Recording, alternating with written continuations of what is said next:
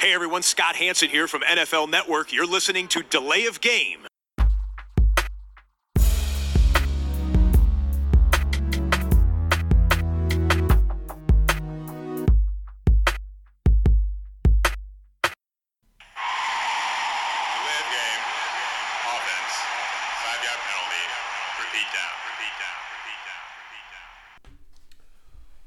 Frohe Weihnachten vorne weg, denn die wenigsten werden Delay of Game Episode 106 noch vor dem Geschenkeaustausch hören. Aber auch kurz vor dem Fest sind wir für euch da. Woche 16 ist vorbei, Woche 17 steht vor der Tür, genau wie Weihnachten. Und es gibt wieder mal eine Menge zu besprechen. Ich freue mich sehr, dass wir das hier vor Weihnachten hinbekommen haben. Äh, auch wir haben ja so ein paar extra Dinge noch zu regeln vor den Feiertagen. Der Christian ist aber da. Hi, hallo Tobi. Äh, Und der Max lässt sich, wie schon angekündigt, entschuldigen. Der ist schon in die äh, verdiente Weihnachtspause gegangen und wird uns mit seiner Anwesenheit und auch euch am äh, nächsten Montag wieder erfreuen, denn dann nehmen wir wieder am Montag auf, wegen Silvester. Wir haben es letzte Woche schon mal gesagt. Ja, äh, viel los in der NFL natürlich. Regular Season neigt sich dem Ende zu und wir klären auch heute vor dem Fest die Bierfrage. Ja, Festland heißt das hier von Kühn und das ist ein äh, Stout mit 6,2 Prozent. Okay, das äh, ist mal wieder was Außergewöhnlicheres. Ich habe, glaube ich, gar keinen neuen Biertipp, weil ich meine, ich hätte den schon im ersten Jahr von Delay of Game mal gehabt. äh, aus einer meiner Lieblingsbrauereien in Minnesota von Inside Brewing, ein äh, Citrus India Pale Ale, das äh, wunderbare Trollway. Kann ich nur sehr empfehlen. Solltet ihr mal nach Minnesota kommen, äh, dann unbedingt Inside besuchen. Ja, äh, Prost.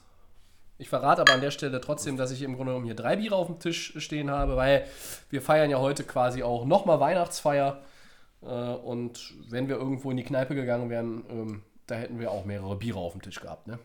Ja, hier muss ich mal was zu sagen. Äh, das ähm, steht hinten drauf, äh, zart bitter und hat man auch wirklich auf der Zunge. Also wer zart bitter Schokolade mag, für den ist das ein, Okay.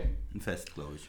Ja, ähm, dann wollen wir, bevor wir Woche 16 in Review uns zu Gemüte führen, noch einmal auf etwas eingehen, was uns einer unserer treuen Hörer geschickt hat. Der Dre ähm, schrieb die Tage schon. äh, Ich habe da mal eine Frage. Wie kann man als Packers-Fan mit solch einer Überzeugung sagen, dass man die Vikings vor den Packers sieht? Wer uns kennt, war natürlich so ein bisschen an Christian gerichtet oder vielleicht noch ein bisschen mehr. Mal ganz davon ab, dass Adams der beste Wide Receiver im Kader ist, hat man ohne Adams alle Spiele gewonnen. Also so mies ist es gar nicht, sagt er. Und ähm, ja, wir haben ihm schon bei Twitter äh, so ein bisschen allgemein geantwortet, äh, typisches Understatement vom Christian. Jetzt kommt aber der Christian noch einmal mit äh, ja, seiner persönlichen Sicht der Dinge vor dem Spiel der Packers gegen die Vikings, das wir ja heute leider noch nicht besprechen können, weil wir Montag aufnehmen. Äh, Christian, let's go. Genau, ja, als Fan wünscht man sich natürlich, dass äh, die Packers jedes Spiel gewinnen, ganz klar, und besonders gegen die Vikings. Ähm, aber ich versuche das natürlich auch ein bisschen möglichst aus meiner Sicht objektiv, wenn man das so sagen kann, einzuschätzen. Wir, Ähm, wir müssen ja nicht immer objektiv sein im Nein, Podcast, aber, ne? Also wir ja, müssen ja keinem Rechenschaft ablegen. Ich versuche ja ein bisschen nicht zu sehr als Fan auch zu agieren und ich finde halt hinter Adams, der Nummer 1 Receiver ist, ganz gar gar keine Frage, ist da einfach zu wenig. Und wenn man sich die Stats anguckt, Leute wie ähm, Allison, der als Nummer 2 Receiver gehandelt wurde vor der Saison, der hat in 14 Spielen hat der äh, 31 Catches hinbekommen. Ja, das sind zwei im Schnitt ungefähr. Mhm. Ja, und der hat äh, 270 Yards. Dünn. Und der hat eine Menge, Menge, Menge Snaps gesehen. Und das ist einfach zu wenig. Und auch äh, Waldes Scandling, da haben wir das Problem wieder letzte Woche gesehen. Ähm, der fängt halt nur jeden zweiten Ball. Ja? Der hat 23 Receptions bei 48 äh, Targets. Das ist auch wenig. Der hat auch nur 400 Yards in 14 Spielen. Das sind 30 im Schnitt. Ja? Ähm, Allison äh, noch unter 20 im Schnitt. Und da ist einfach ähm, hinter der Devonta Adams, der in 10 Spielen 800 Yards hat, knapp, äh, eine Riesenlücke, ja, was die anderen irgendwo im Moment noch nicht so auffüllen. Und auch von der Tight End Position, äh, Jimmy Graham mit 380 Yards, äh, nur drei Touchdowns. Hm. Also da die Skill Position Players, die Running Backs sind gut, Adams ist gut, aber der Rest, finde ich, muss sich in den Playoffs auf jeden Fall noch steigern, weil sonst konzentriert sich alles auf Adams und dann wird man Probleme bekommen, auch die Punkte irgendwo ans, aufs Board zu kriegen. Vielleicht macht äh, Lazard noch einen Schritt, der sah gut aus in den letzten Wochen. Der, hat Der gefällt mir auch sehr, ja. Kumarov vielleicht noch einen Schritt weiter, aber das sind natürlich auch undrafted Free Agents. Wenn man jetzt auf denen die Hoffnung setzt, dann zeigt das Receiver, Ja, da, Ist ein der, bisschen dünn. der Druck wäre ja auch zu groß, wenn du jetzt äh, zu viel Verantwortung auf diese Schultern legst, oder? Ja, ja und du brauchst halt für, für ähm, Aaron Rodgers irgendwo auch noch zweite, dritte, vierte Option, ne? Wenn, Ja. wenn gedoppelt wird, wenn äh. Aaron Jones auch mal rausgeht, vielleicht mit einer Verletzung. Was ist dann, ne? Und deshalb bin ich da ein bisschen skeptisch und auswärts, Minnesota ist ein starkes Team, von daher sehe ich die da in der Favoritenrolle heute Nacht. Mal schauen. Ähm, ja, das haben wir ja letzte Woche schon gesagt. Ich habe da meine Hoffnungen auf die Packers gelegt. Wenn ihr den Podcast hört, die meisten, wenn sie ihn hören, werden dann schon wissen, wie es ausgegangen ist, nehme ich mal an. Ja, macht ja nichts. Äh, aber ja, macht, macht uns nichts und euch hoffentlich jetzt auch nicht. Äh, zu den Packers aber nochmal eine kurze Frage, ähm, Christian. Ich weiß jetzt, jetzt nicht, wie viele, wie viele Plays machen die denn so? Spielen die auch ab und zu eigentlich mal mit, mit beiden Running Backs irgendwie äh, Sets? Also mit äh. Jones Ja. und Williams, weil ich finde halt, beide sind ja auch als Passcatcher ganz gut. Und es gibt ja auch, also man muss ja auch sagen, es gibt andere Teams, die in die Playoffs kommen, die jetzt auch vielleicht nur einen Go-To-Receiver haben. Es ist halt unheimlich schwierig, zwei zu haben. Natürlich, trotzdem hast du völlig recht. Es kommt hinter Devante Adams schon irgendwo zu wenig. Aber dieses, ähm, ich finde ja so die ganze Saison dein Understatement zu den Packers, äh, wir haben ja schon oft darüber geredet, äh, die Packers stehen gut da und selbst wenn sie jetzt äh, Vikings verlieren, Schrägstrich äh, verloren haben das Spiel, sie sind in den Playoffs und da kann ihnen nichts mehr passieren. Und ähm, das ist ja so in der ersten Saison mit einem neuen Headcoach und waren viele da auch ein bisschen skeptisch und unter dem Strich Ist kann man jetzt schon Saison. sagen, es ist erstmal eine gute Saison. auf jeden ne? In Green Bay ist auch immer der Anspruch hoch, das Ja. muss man auch sagen. Das finde ich aber auch gut, äh, hohe Ansprüche zu haben. Das ist zum Beispiel ähnlich wie in Dallas oder in Philadelphia, da hat man auch immer hohe Ansprüche und man möchte eigentlich immer weit kommen, immer in den Super Bowl kommen. Äh, in Green Bay hat man das jetzt die letzten äh, ein, zwei Jahre nicht mehr so offensiv formuliert. Das war auch ganz gut. Aber ich sag mal, Playoffs willst du rein, Ja. das ist ganz klar. Ja, wenn du drin bist, ist ja immer alles möglich. Ja. Dann ist eigentlich das Ziel, die Division zu gewinnen, das ist noch möglich und die Kirsche auf dem Kuchen wäre natürlich ein First Round bei, wenn du einen der Top Seeds hast und dich erstmal ausruhen kannst eine Woche und dann mal schauen, wer dann kommt. Ne? Das wäre natürlich eigentlich das Optimum in der Saison. Okay. Auch noch drin. Und die zweite Kirsche wäre die Lombardi Trophy oder, Da, da gucken oder wir ist mal. es die Schokosoße oder wir müssen das Bild jetzt noch irgendwie zu Ende malen. Aber ja, also das äh, nochmal jetzt als Reaktion von Christian auf ähm, die Twitter-Nachricht, die uns der Drader geschickt hat. Vielen Dank. Ähm, und auch an dich natürlich, äh, einer unserer treuen Hörer. Ein schönes Weihnachtsfest. Die Weihnachtsgrüße werden übrigens uns die ganze Sendung begleiten. Das Bist Spoil- du so? Spoiler. Ja, ja, so drin, ist Tobi, ne? Ich bin jetzt, ich habe hier in meiner Hütte jetzt alles fertig, äh, sind alle Geschenke eingepackt, es ist, alles, alles eingekauft, es ist alles vorbereitet. Äh, Wir machen jetzt den Podcast, wir laden den hoch ähm, und wenn ich ihn hochgeladen habe, trinke ich mir noch ein Bier und dann kann Weihnachten kommen. So. Und jetzt Woche 16, Christian. Ja, die Texans bezwingen die Buccaneers 23-20 und die Patriots setzen sich gegen die Bills durch 24-17. Beide Teams hatten aber so ihre Probleme. Was, habt ihr, was hast du aus dem Spiel mitgenommen? Mit Blick auf die Playoffs, Erkenntnisse gewonnen irgendwie, wie hast du es gesehen? Ähm, also meine Erkenntnisse zu den, zu den Texans und den Patriots. Wir lassen die Bills jetzt vielleicht noch ein bisschen außen vor. Die sind in den Playoffs, die sind Wildcard, die können die Division nicht gewinnen. Das war aber eh ein Longshot. Texans und Patriots sind schlagbar. Das sagt nicht nur ihre Bilanz, sondern das sagt auch ihr, ähm, ja, ihre Form irgendwo, möchte ich es jetzt mal einfach nennen. Also es ist, du hast nicht das Gefühl, dass die äh, selber von sich äh, auch wirklich überzeugt sind. Also auch die Patriots nicht. Die, die haben ja dieses Selbstverständnis seit Jahr und Tag eigentlich. Und die versuchen das auch weiter nach außen äh, zu demonstrieren. Aber das kommt bei mir nicht an und das will eigentlich schon was heißen. Weil am Ende sagt man ja immer, auch wir, der Max sagt das und du sagst es auch, ähm, es sind die Patriots. Die finden immer einen Weg. Die finden immer einen Weg, ein Spiel zu gewinnen. Die finden immer einen Weg, einen, einen guten Seed zu bekommen. Die finden immer einen Weg Richtung Super Bowl und da finden sie immer einen Weg zu gewinnen. Außer sie spielen gegen Eli. Ähm, was nicht mehr passieren wird. Äh, also nie wieder. Ähm, ich glaube, das. Da, sind, da, sind, ja, da sind wir uns einig. Ja. zu, ja, Ja. Äh, und dieses Spiel, fangen wir vielleicht bei den Patriots jetzt gerade an, weil ich schon so viel über sie rede. Das war so, ähm, mir fehlt die Explosivität in der Offense. Ne? Es war dieser Verschiebebahnhof, sage ich mal, auf Receiver. Josh Gordon, Antonio Brown haben wir schon mal angesprochen die letzten Wochen. Die waren mal da. Oh, die sind unstoppable. Dann hatten sie diese Mörder-Defense, die den ersten sieben, acht, neun Wochen da auch irgendwie gar nichts abgegeben hat. Ähm, du musstest ja quasi für, für jedes Yard, was du gegen Gilmore und Co. irgendwo holst, musstest du im Dreck graben und sagen, bitte, bitte, bitte, gib mir doch wenigstens das eine Yard. Und mir fehlt die Explosivität. Das Running Game gegen die Bills, das war richtig gut. Sonny Michel hat ein gutes Spiel. Der hat so ein bisschen irgendwie in den Wutmodus umgeschaltet, möchte ich mal nennen, möchte ich mal so nennen, weil also äh, richtige Runs, wo er auch die Leute mitgezogen hat, da waren schon so ein bisschen Gronk-Style an seinen Fersen und das gefiel mir gut.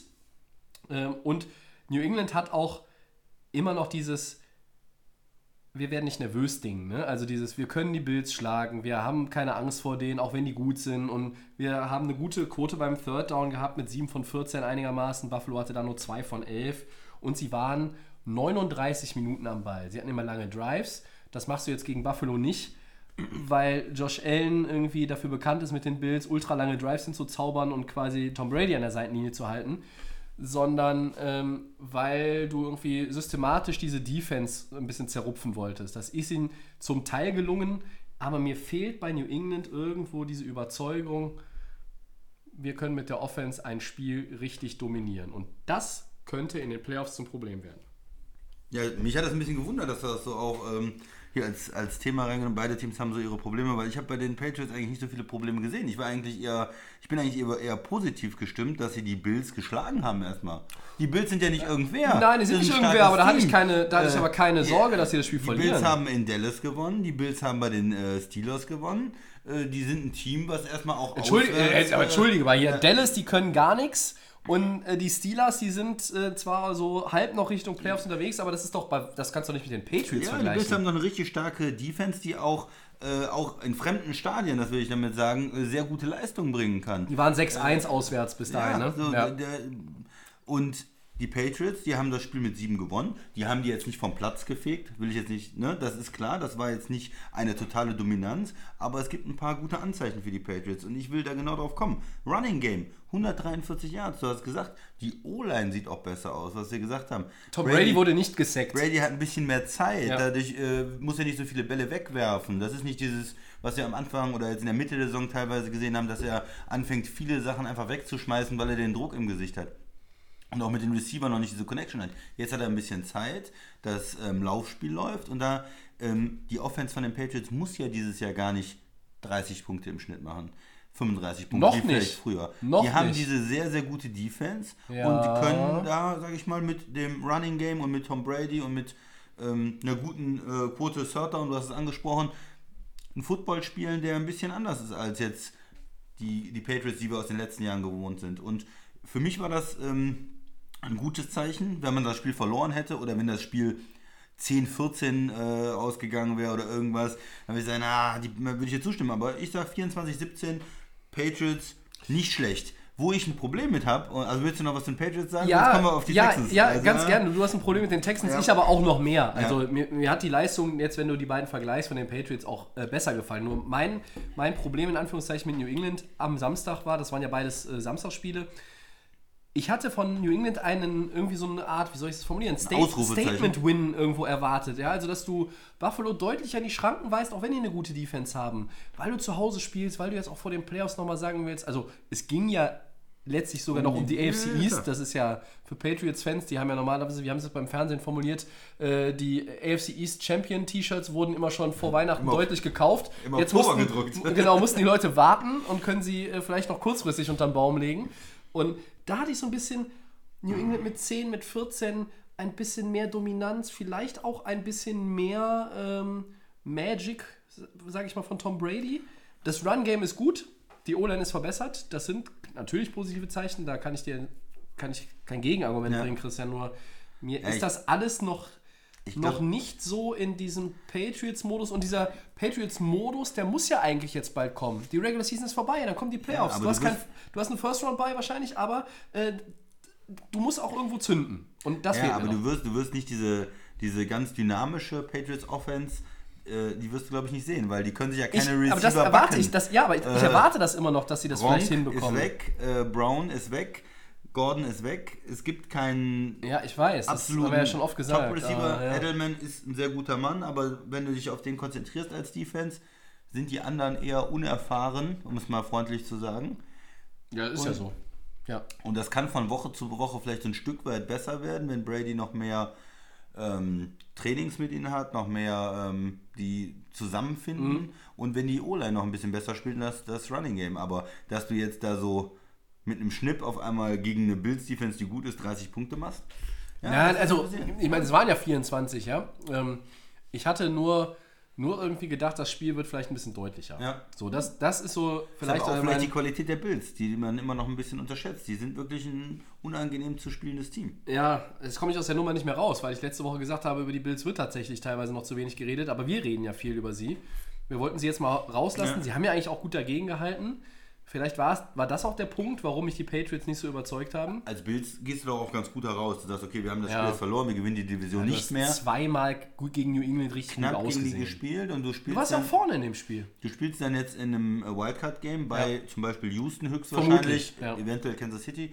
Aber das sind ja auch Teams, wo man sagt, okay, wir kommen hier mit unserer Defense auswärts. Ja, das habe ich ja gesagt, die, die möchte ich erstmal sehen, dass sie die Bills zu Hause schlagen. Unangenehm, Ja. unangenehm. Ne? Und wenn du dann in der zweiten Runde vielleicht gegen New England spielst oder auch selbst gegen Baltimore, dann sagst du, okay, wir haben aber keine Angst, wir müssen uns nicht verstecken. Das ist nicht chancenlos. Mit so einer Defense und so gut gecoacht, Die glauben an sich. ne? Ja. Also Ja.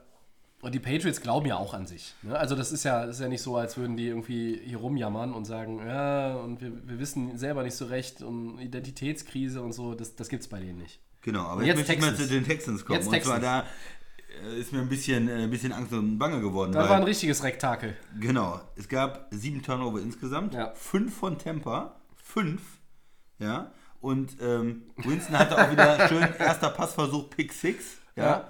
Und dann gewinnst du 23-20 und das ist mir zu wenig. Ja. Tut mir leid, das ist mir als Playoff-Team zu wenig, wenn der, der Gegner schenkt dir quasi schon das Spiel, der kommt äh, mit der Turnover-Tüte an und sagt, bitte bedien dich und äh, schmeißt den Pick 6 und trotzdem war es zur, zur Pause, war es glaube ich unentschieden, ne? Es war also ein äh, Ja, Tampa Bay hat dann im zweiten Ding. Quarter plötzlich so den, den, den Hahn aufgedreht und dann, dann lief, es, lief es flüssig. Ne? Äh, Winston ist ja nun mal der, der König der Interceptions. Das ist ja nicht von der Hand äh, zu weisen und nicht weg dis zu diskutieren. Aber ähm, was mir an ihm immer gefällt, wenn man nicht Tampa Bay-Fan ist, es ist immer Spektakel geboten, wenn Winston spielt.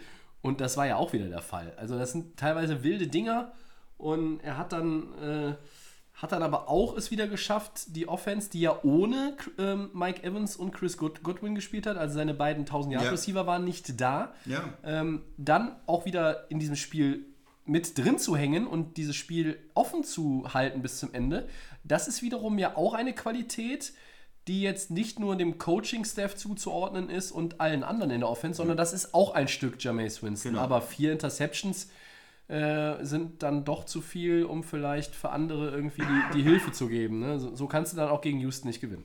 Ja, zur Pause 17, 17, äh, Ja. wie, ich, wie ich gesagt habe. Und das ist doch, das geht doch nicht. Also du musst doch gegen äh, Tampa deutlicher gewinnen, wenn du einen Pick 6 dabei Du hattest hast. ja gesagt, du hast erwartest, hast dass du- es eine klare Sache wird. So, ne? Also, dass sie zumindest oder souverän gewinnen. Ne? Also, sie haben gewonnen und da hatten wir alle beim Gamepick auch auf 16, Houston getippt. 16 Punkte mit der Offense gemacht. Ja, ist dürftig. Mit, mit guter Field Position und den Interceptions und allem. ja. Das ist. Aber ich sag dir, was das Problem ist. Und das ist ja äh, auch schon mal hier bei uns äh, von dem einen oder anderen, der uns geschrieben hat. Ich glaube, der Fabian war das. Ähm, wenn Fuller nicht auf dem Platz ist, ist das gleich eine andere Offense. Es fehlt an Dynamik. Ich, also ich habe jetzt nochmal drauf geachtet. Fuller spielt. Aber er hat ja ein und, bisschen gespielt. Ja, aber dann geht er Ja. raus. Äh, Groin Injury, also Leiste, der wird wahrscheinlich drei Wochen, bis zu drei Wochen fehlen. Oh. Das heißt also auch Wildcard Weekend, Playoffs zu Hause, Houston gegen vielleicht Buffalo. Das wird eher eng für Will Fuller. Und wenn der nicht auf dem Feld ist, das kann man auch statistisch belegen, mit Ja. den Zahlen verschone ich euch jetzt aber heute, äh, dann merkst du einfach, da fehlt ein, fehlt ein bisschen was. Und dann ist auch der Andrew Hopkins, hat viel mehr Aufmerksamkeit, das ist völlig richtig. Ähm, und, und dann wird es dann wird's in der Passoffense schwerer. Und mit dem Lauf tut sich Houston eher ja sowieso schwerer, wenn nicht Deshaun Watson selber läuft, weil Und Tampa hat auch eine gute Run-Defense, ja, muss man das sagen. wollte ich, ne? da wollte ich, da wollte ich gerade hinkommen. Das ist nämlich die beste Ja. Rush-Defense in der NFL. Die geben nur 73 Yards pro Partie ab. ja. Gegen den Pass sind die natürlich eine Katastrophe, aber ähm, die sind die beste Lauf-Defense und da hat auch, die haben auch quasi Houston unter diesem Schnitt gehalten. Ich glaube, es waren 68 oder so, 66, 68 Yards. Ähm, und das ist natürlich dann schon immer so ein, so ein Problem. Ne? Ähm, Zwei Turnover hatte Houston auch. Und sie haben sich das Leben tatsächlich selber schwer gemacht in dem Spiel. Sie haben es am Ende über die Runden bekommen. Anders kann man das, glaube ich, auch nicht formulieren. Und ähm, Kaimi Fairbairn, da reden wir, wir reden ja auch gerne mal über Kicker und Kicker, die irgendwo, wenn irgendwie Crunch-Time ist, ein bisschen, äh, bisschen braune Streifen in der Hose haben.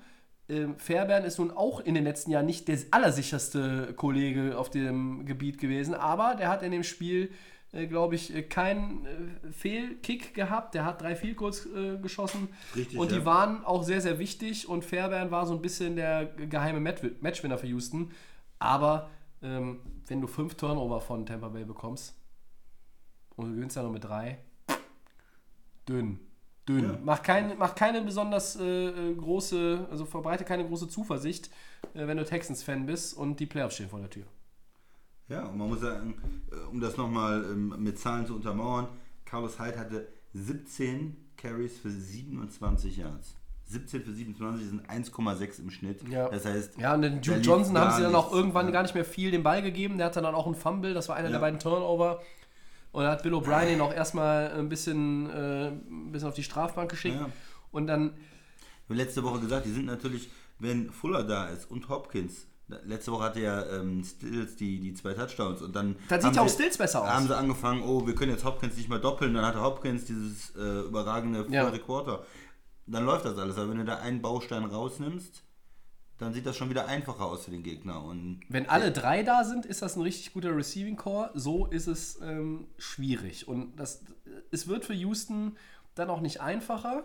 Äh, ja. Ne? Also sie wollen ja dann auch, wenn sie in die Playoffs kommen, JJ Watt zurückbringen, wenn das alles so vom Timetable her passt. Ich bin da positiv gestimmt, dass wir ihn auch nochmal sehen. Also ich freue mich über jeden Topstar, Ja, den wir ähm, in den Playoffs auf dem Feld sehen können. Das macht einfach Spaß, macht mehr Spaß, als wenn die nicht Er hat dabei ja zum sind. Teil auch diese ähm, Texans-Teams, nicht jetzt dieses Jahr, letztes Jahr, aber davor, in die Playoffs gezogen. Die haben ja mehr oder Ja. weniger, JJ Watt hat die ja Ja, so auf ein bisschen vor den, vor den Karren gespannt und dann ab Äh, dafür. Und dann, ich meine, dieses Jahr ist es nicht unbedingt so, aber er hat es auf jeden Fall verdient, dann nochmal in den Playoffs Ja. auch wieder zu spielen. Ja, ja. Und, und das ist natürlich, wie sagt man so schön, bei den Amis ist es so ein Difference Maker. Ne? Also der kann den Unterschied machen in so einem Spiel. Äh, dann auch gegen Buffalo. Äh, der kann zum Beispiel einen Josh Allen dann so richtig äh, unbequem äh, aussehen lassen und, und so richtig dann auch ihm auf, der, auf den Pelz rücken. Also das sind, das sind Dinge, äh, die äh, Houston wiederum Mut geben. Das Spiel an sich gibt eigentlich keinen Anlass, um jetzt in Euphorie zu verfallen. Du hast es gewonnen und du hast die Division zu, Ja, richtig? ja, Richtig, ja, ja. zu. Und das ist erstmal das Wichtigste, aber du brauchst dieses Spiel in Woche 17, um nochmal ein bisschen Schwung aufzunehmen. Ja. Glaube ich. Aber ne, das geht immer schnell. Mal sieht man gut aus, mal sieht man schlecht aus. ja. Das war auf jeden Fall nichts, um begeistert zu sein. Nee.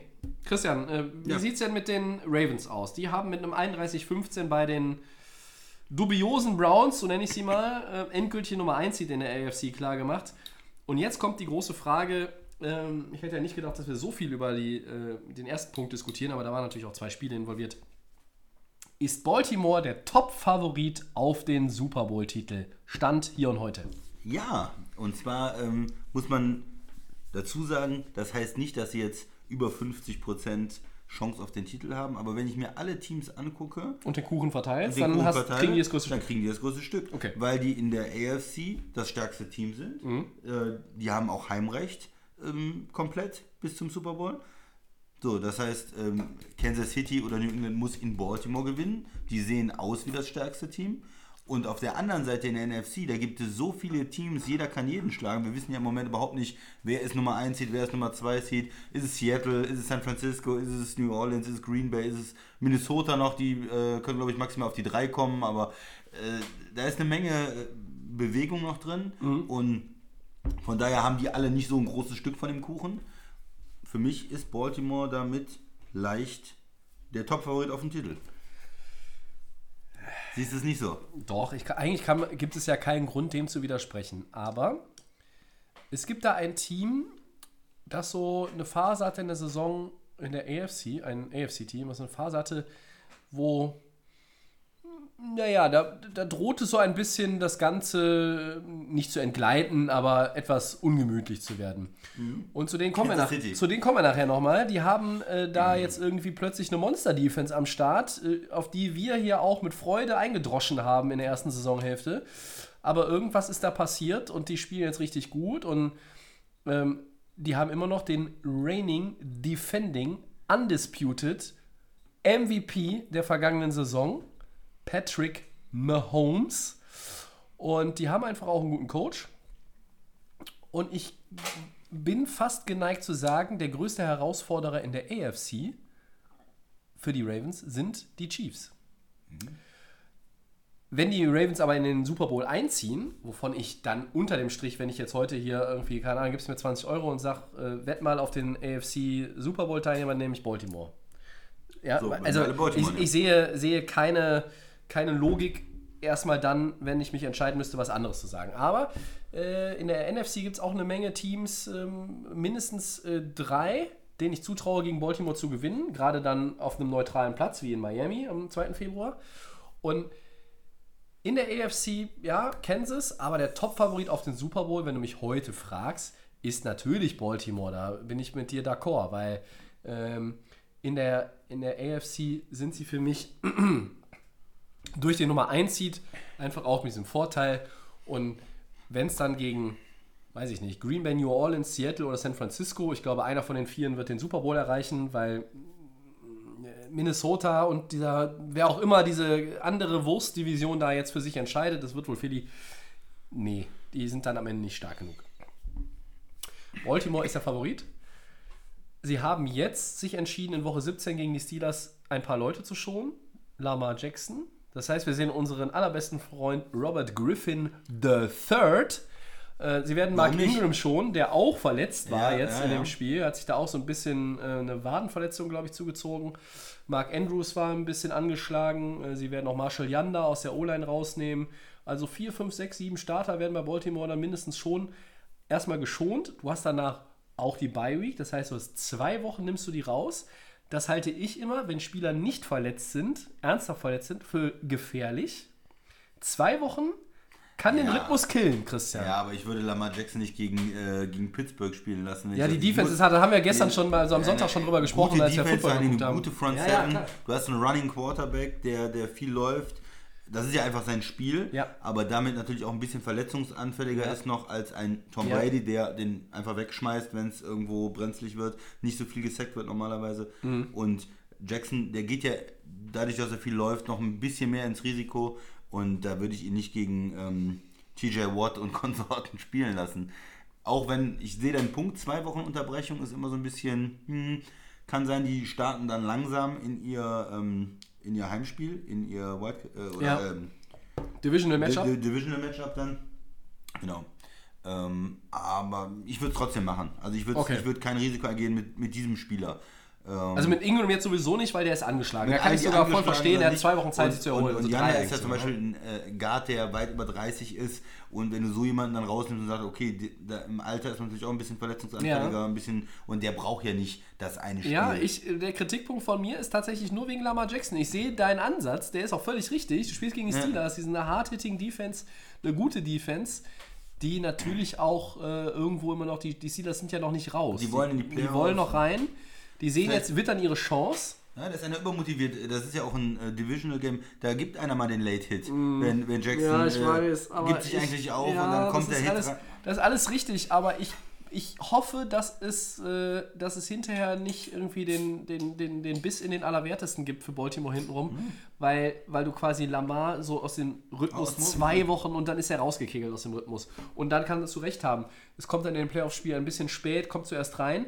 Und je nachdem, gegen wen du spielst Kann und wie heiß sie sind, ja. ist es dann, liegst Ja. du 21 hinten und dann kann auch Lamar Jackson nicht mehr Ja, helfen. ich gebe dir da recht, das Ja? ist ein Risiko, aber Das ist ein ganz schmaler Pendel, Grat. mein Pendel würde aber trotzdem zum Schonen diese nächste Woche Ja. ähm, ausschlagen. Ja, ich hätte vielleicht gesagt, äh, erste Halbzeit ihn spielen zu lassen oder so. Aber ist- das ist, das ist ganz schwer. Ja, ja, stimmt. man, man glaubt es ja kaum, aber ich glaube, dass, es, dass das tatsächlich eine der schwersten Entscheidungen äh, für Harbour in der ganzen Saison ist.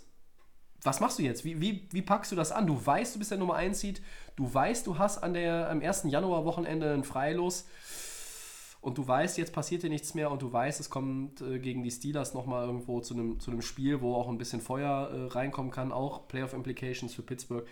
Schwierige Sache, aber unsere Eingangsfrage Ja, war Top Top-Favorit auf den Titel. Du sagst ja. Äh, Ich sage auch ja, aber ich glaube, das Ausrufezeichen hinter deinem Ja ist etwas dicker als äh, hinter Ja. meinem. Immer noch mit der Begründung dazu, es ist nicht so, dass wir jetzt sagen, Ravens sind absoluter Topfavorit, haben 70% Chance, den Super Bowl Nein, zu nein, gewinnen. das ist ja- nein, nein, das wäre der vermessen. Kuchen verteilt sich, Ja. aber sie haben das größte Stück im Moment. Ja, ja.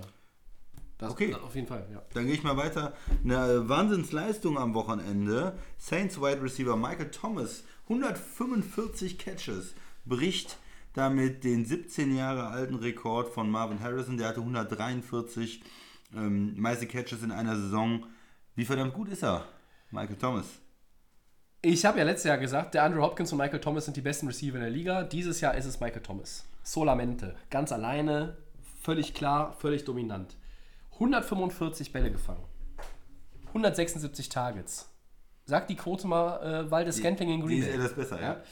1688 Yards, das ist, glaube ich, sogar die zehntbeste Ausbeute für einen Receiver in der äh, NFL-Geschichte und es ist noch ein Spiel. Er hat noch ein Spiel, ja. Neun Touchdowns, ja, da kann man sagen, hätte auch mehr sein können. Aber es ist schon ordentlich. Ja. Aber New Orleans ist ja nun mal eine Offense, da haben sie so viele Playmaker. Ähm, ich habe mich tierisch gefreut. Wir haben den Moment äh, zusammen gesehen am, am Sonntag. Ja. Ich habe mich tierisch da, darüber gefreut. Ich mag die Saints, ich mag Drew Brees, ich mag Michael Thomas und er hat das absolut verdient. Ich habe die letzten Wochen immer schon gefiebert und jeden, äh, jeden Dienstag, Mittwoch immer gerechnet vor, vor dem kommenden Wochenende. Wie weit ist er noch weg? Was braucht er im Schnitt? Schafft er das? Und Marvin Harrison, ein Wide Receiver, den ich, ähm, ich sage das jetzt mal so, den ich einfach auch verehrt habe als Zuschauer am Fernsehen jahrelang. Ich habe das genossen, wenn er mit Peyton Manning und, und, und Reggie Wayne und ähm, wie hieß er denn hier, Dallas Clark und äh, wie hieß der denn, Brandon Stokely, Mann, jetzt gerade wieder ins Schwärmen, was für tolle Leute waren das alles. Eine Offense, ähm, die hat ja jeden Abend irgendwie äh, Spaß gemacht. Und die Saints sind auch eine tolle Offense seit Jahren. Das liegt natürlich auch an Sean Payton, das liegt an Drew Brees und vier Jahre Michael Thomas, in denen er jetzt äh, die Liga auch ja, ein Stück weit dominiert. Also äh, dieser Twitter-Handle, den er hat, äh, @can'tguardmike, den hat er nicht zu Unrecht. Äh, du kannst ihn ja quasi. Ich sag das ja jedes Mal, wenn wir die Saints irgendwie sehen. Der fängt Bälle, das ist unfassbar, was er fängt. Die sind irgendwie. Da, Drew Brees ist ja der akkurateste Werfer in der Geschichte der NFL. ja. Also der Ja, ist präziser sagen, als ja. Brady. Er ist nicht the GOAT, aber er ist präziser als Brady. Und selbst wenn immer irgendwo einer verunglückt, dann dreht er irgendwie den Oberkörper in der Luft noch irgendwie wie so ein Korkenzieher rum und fängt ihn mit einer Hand im Rückwärtsfallen, obwohl eigentlich auch der, äh, der, äh, der Corner an ihm dran ist. Also es ist unfassbar gut, es ist unfassbar toll, Michael Thomas zu sehen. Und ich hoffe, dass dieser äh, Receiver lange, lange in der Liga bleibt, lange gesund bleibt. Der kann auch ein paar Marken knacken. Die von Randy Moss hat er schon geknackt. Er hat nämlich jetzt mit 5475 Yards äh, exakt, jetzt muss ich rechnen, 79 mehr als Randy Moss in den ersten vier Saisons in der NFL, also auch der nächste äh, Rekord, der noch damit einherging. Ähm, es ist unglaublich. Michael Thomas äh, dynamisch, auch entsprechend robust für einen Receiver. Der hält auch den Ball fest, wenn man ihn mal äh, richtig irgendwie dabei attackiert, im richtigen Moment als Defender. Äh, und einfach auch ein gutes Spielverständnis. Also es gibt ja viele Receiver äh, in den letzten 20 Jahren, die wir gesehen haben, da haben wir gesagt, okay, äh, die können äh, kaum eine richtige Route laufen. Ne? Und der Mann Der kann, versteht der einfach, laufen, der ja. versteht das Spiel auch einfach Ja, so. Und ja, das, das das, merkst du ihm in jedem Play an, äh, dass er, dass er auf dem Feld steht. Ich wollte noch dazu sagen, das bringt manchmal auch den Teams unheimlich viel. Wenn du so jemanden hast, der so hot ist im Moment, äh, ja, der Ja. einfach einen Lauf hat, bei dem es richtig, richtig gut läuft, das trägt dann auch manchmal das ganze Team weiter. Weil ich kann mich an so ähm, Playoffs erinnern, äh, Bolden damals äh, bei den. Ravens. Ja. Oder Fitzgerald, der dann äh, einen super Lauf hatte. Ja. Ähm, da gibt es manchmal so. Auch Heinz Ward in Pittsburgh dann nochmal aufgedreht hat in den Playoffs und so. Also, Ja, und wenn, wenn so jemand dann in den Playoffs auch dominiert, sein Matchup dominiert und ähm, die, die äh, Defense vor Aufgaben äh, X-Faktor. ja, stellt, die die nicht lösen können, äh, das bringt eine Menge und für die Saints natürlich ja, perfekt, dass er so gut in Form ist, jetzt auch gerade wenn es auf die Playoffs ähm, zugeht.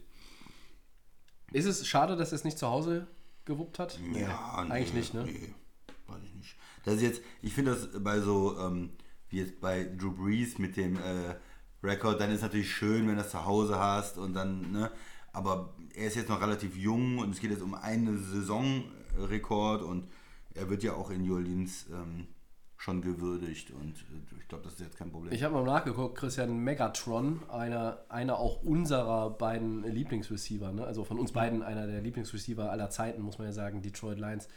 Ich glaube, der führt ja diese Statistik an 1964 Yards, ne? also 1964, 36 unter 2000.